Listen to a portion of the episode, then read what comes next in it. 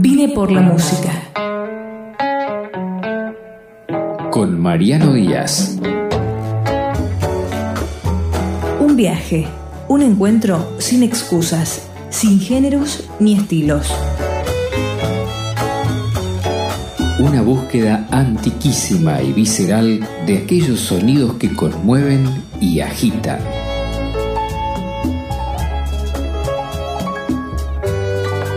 Por Flash Violeta Radio, vine por la música, con Mariano Díaz.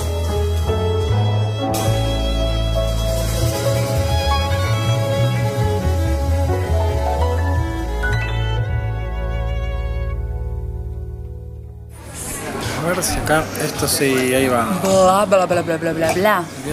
Oye, cómo va mi ritmo. Bueno para gozar, caliente. Em, bienvenida, vine por la música y gracias, por recibirme en su show, Paula Mafía. ¿Cómo estás, Marian? Bien, súper contento. Pudimos concretar al final. Finalmente, después Sí. de tantas idas y vueltas, Sí, acá nos encontramos. eh, antes, un pre-show tuyo. pre-show voy a compartir show esta noche con María Esquiaga, que es una música que admiro mucho. Estamos en Boris Club, que es un lugar muy pituco acá en pleno Palermo. Preséntese y cuál es su relación con la música.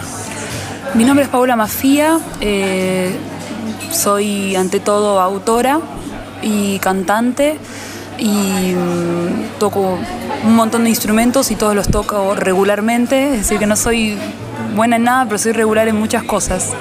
Este, mm, me pueden ver eh, a la cabecera de las taradas y también de una banda que ahora está en intermitencia, que se llama La Cosa Mostra. Y ahora estoy trabajando más en profundidad mi proyecto solista en una formación este, con banda estable, se llama Pablo Mafia Orgía. Vine por la música. Podría ser cualquier otra, yo podría ser veterinaria, ¿entendés? O, o posiblemente podría ser este, licenciada en antropología, que es algo que casi soy. Pero terminé Casi- siendo ¿qué, qué tan lejos tuviste de ser Unas licenciada? materias, un ¿Y par de años más en Puan. Y la, la- verdad es que yo tengo una cuenta pendiente con las humanísticas, es algo que me ha nutrido y que me ha abierto la cabeza, más que el conservatorio de música, este, más que estudiar un montón. La mayoría de mis canciones las compuse gracias a que estudié antropología y el método de observación participante y que aprendí de teorías eh, humanísticas y de, y de líneas de pensamiento y que se me fue abriendo la cabeza en ese sentido. Creo que eso fue mi gran aporte a la música.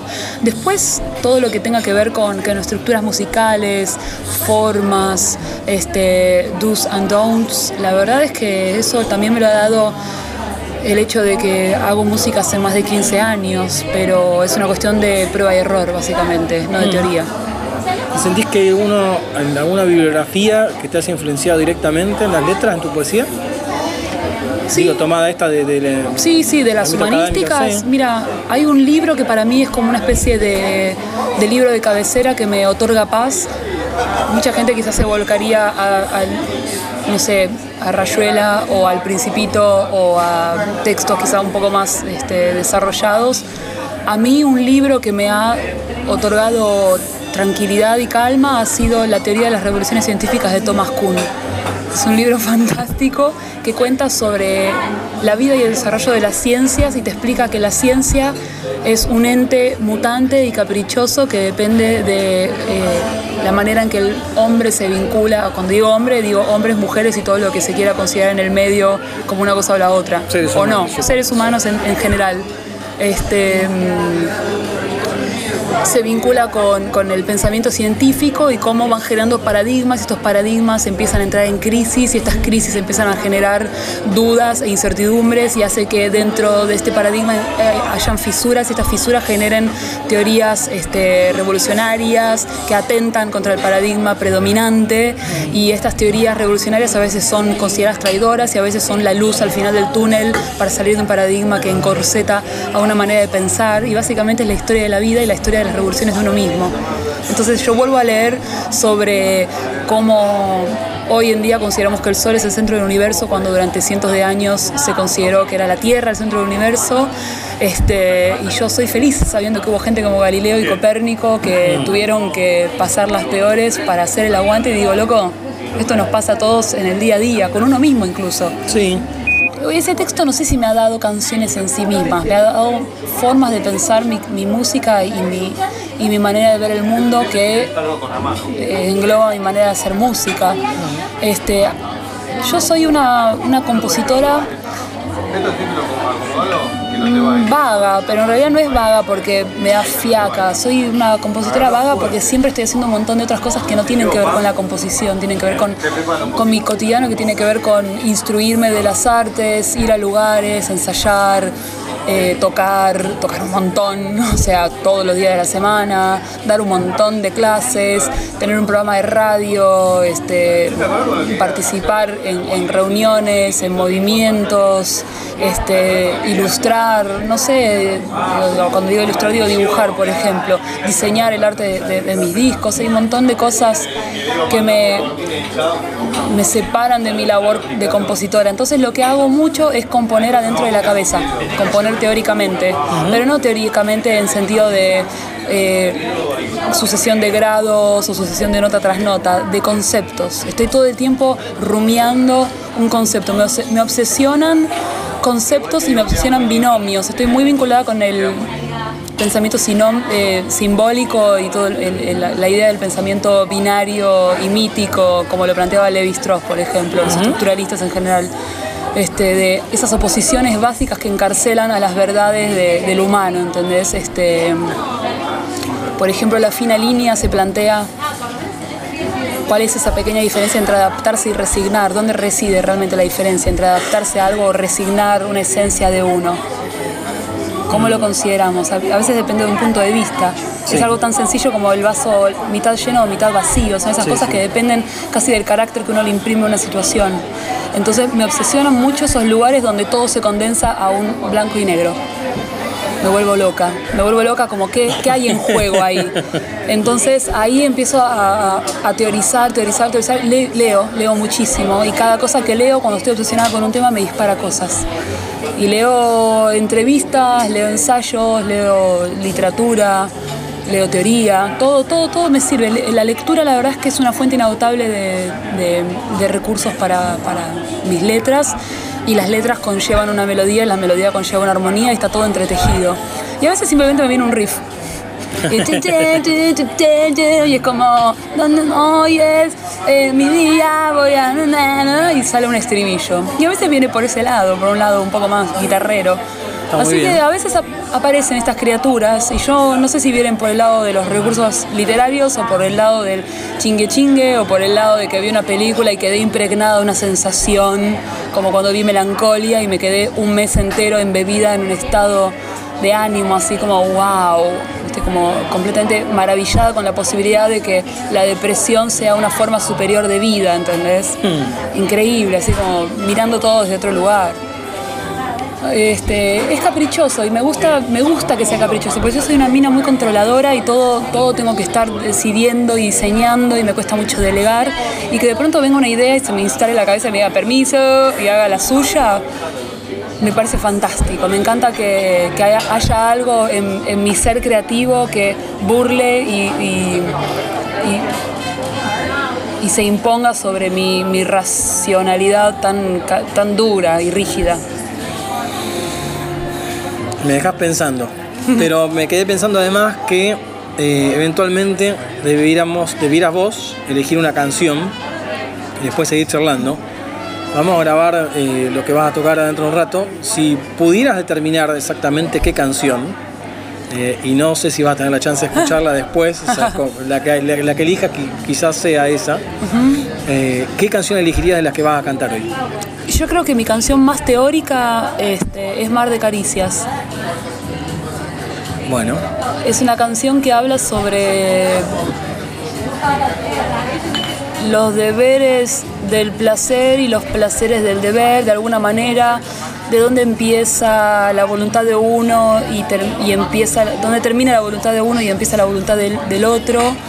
Este, habla de básicamente de los vínculos humanos, de, cuánto estamos en paz y cuánto estamos en batalla al convivir o al compartir con personas en cotidiano. O sea, no elegimos ser, ser animales sociales, pero también nos salva ser animales sociales. Es esa esa cuestión que a veces es eh, insoportable no poder estar solos y a veces en realidad nos damos cuenta de la leve insoportabilidad del ser. Como que es un poco insoportable estar con uno mismo también. Mm. Bueno, escucharemos a continuación entonces Mar de Caricias. Hermoso.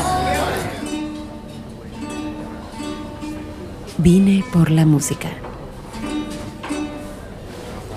Mar de Caricias.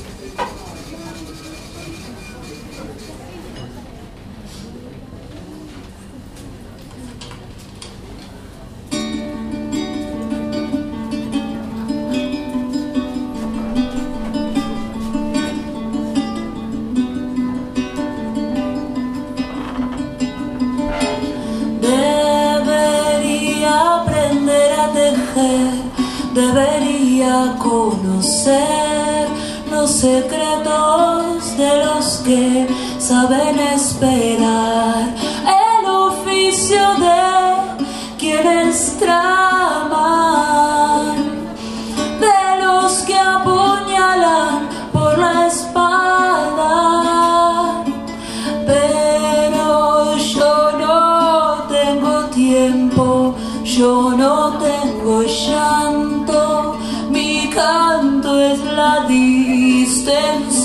Distensión del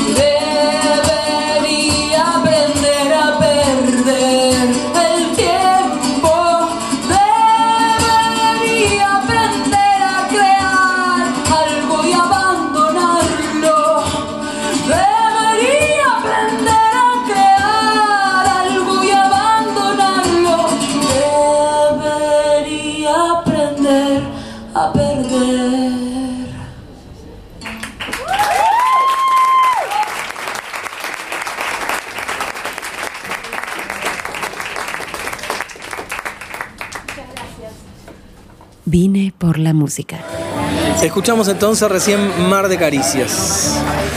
Te preguntaba fuera de aire esto, ¿qué fue lo más maravilloso que te ha sucedido por o a través de la música? Lo más maravilloso que, que me pasó por y a través de la música fue la música en sí misma, o sea, encontrar algo que me enamorara, y no estoy exagerando, algo que me acuerdo el momento en que me enamoré de la música. Tenía cinco años, estaba en el Renault 9 de papá. Y papá prende la radio y en la radio sonaba cosas y yo siempre gusté mucho de la música, este, especialmente me gustaba ver los dibujitos animados que veía en ese entonces. Yo tengo 32, o sea que tenía 5 en el 88. Y yo veía Bugs Bunny, Tommy Jerry, todos los dibujitos que habían en ese momento.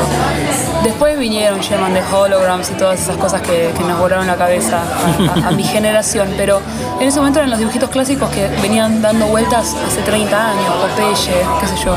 Y hay algo que tenían estos dibujitos que era una música extraordinaria. Y muchas veces dentro de los episodios podíamos ver, no sé, al ratón Jerry este, tocando en una banda de hot jazz, por ejemplo, o una banda, de- o los aristogatos, qué sé yo, ¿viste? Como esa presencia fuerte de la música. Yo me acuerdo de escuchar la música, saltar en la cama y volverme loca, loca con ese jazz furioso que para mí después lo volví a encontrar recién en el punk rock, ah, en la adolescencia, pero era como esa- ese frenesí, como wow.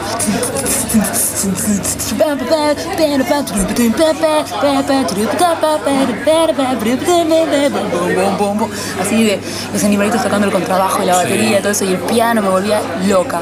Pero recuerdo el momento en que me di cuenta que yo iba a ser una persona dominada por la pasión cuando escuché una canción de Mike Oldfield que se llama eh, Moonlight Shadow. La conoces. Sí, por pará, eso, por eso pará, te pará. estás agarrando en este momento. Estás No, haciendo, no, "Uh". estoy volviendo a ese momento en el cual la escuchaba. Es un lento, yo estoy loco. Es una canción medio épica, como dice. The last that ever she saw him carried away by a moonlight shadow, shadow. Na na na na na na na. Y esto es medio canción de cancha. Na na na na na na. Tienes razón, nunca me he dado cuenta que es que es muy canción de cancha. Es entre medieval, de cancha y además épica. Música. Te- Pero te cuento lo más bizarro. Sí. tocando en Plasma, en Constitución, un, Sí, sí, un barcito sí. muy querido de San Telmo Constitución. Después de tocar con la Cosa Mostra, se acerca un chabón y dice, después de mi hija y Maradona, escucharlos a ustedes es lo mejor que me pasó. y la verdad que me pareció que el chabón era un personaje importante. Sí, Y No, no importante de, de fama, importante de, de que era un personajote. sí, claro. Después de esa. No, perdón, Maradona estuvo primero. Después de Maradona y, ¿Y mi hija, hija? escucharlos a ustedes fue lo mejor que me Oh. pasó. Así que ser el número 3 de esa lista. No, impresionante. Me mató, me mató. ¿Y con qué musicalizarías este momento? A ver qué, qué canción viene a continuación. Eh, y yo diría ganas de salir. Ahí va.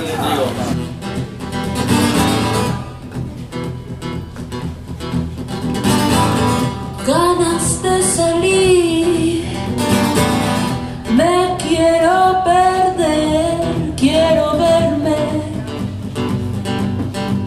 extinguir.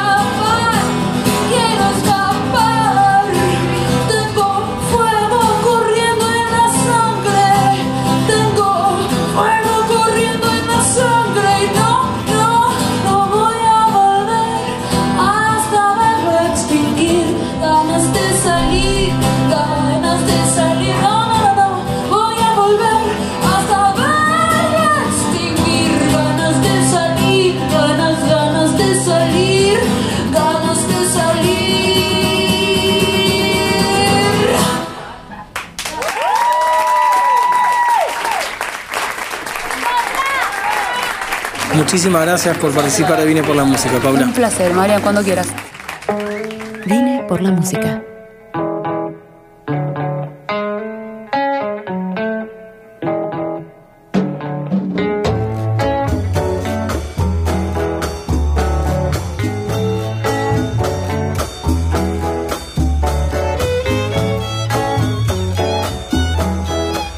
Por Flash Violeta Radio, vine por la música. Con Mariano Díaz.